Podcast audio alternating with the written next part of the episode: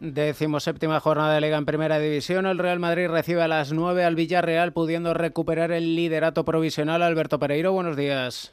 ¿Qué tal, David? Buenos días. El Madrid que va a intentar terminar el domingo como líder, sabiendo que el Girona juega mañana y con seis bajas todavía en la lista de convocados que se conocía ayer más o menos sobre las 9, con la duda en la portería de Sique Paulunin, por delante eh, Lucas Vázquez en el lateral derecho todavía con la baja de Carvajal, el izquierdo para Mendy, con Rudiger y Álava como centrales alguna que otra opción para Chuamení de ser titular después de eh, estar fuera de las convocatorias desde finales del mes de octubre cuando se lesionara frente al Barça.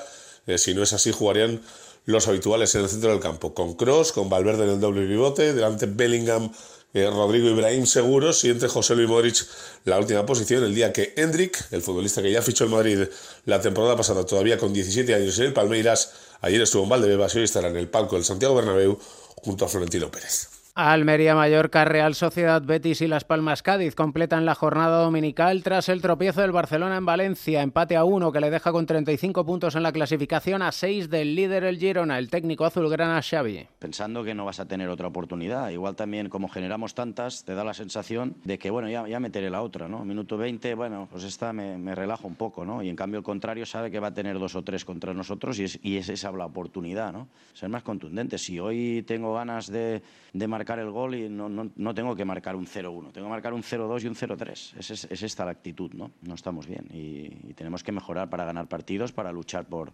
por títulos esta temporada. El Athletic de Bilbao do, doblega 2-0 al Atlético de Madrid y se sitúa a dos puntos del equipo madrileño.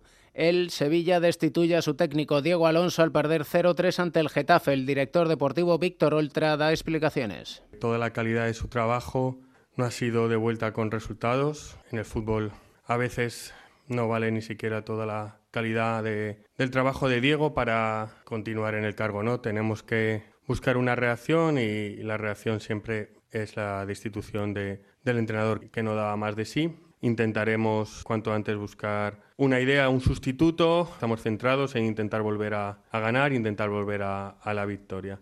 Quique Sánchez Flores y Javi Gracia aparecen como los candidatos para sustituir al técnico uruguayo. El Celta de Vigo sale del descenso con su triunfo 1-0 ante el Granada y en la Liga Andesa de Baloncesto dos partidos se juegan esta mañana correspondientes a la jornada 14 por la permanencia Palencia-Zaragoza, por jugar la Copa del Rey Girona-Juventud. El líder, el Real Madrid, gana al Obradoiro con lesión muscular de Rudy Fernández. El Unicaja vence al Granada, el Gran Canaria al Bilbao y el Tenerife en Manresa.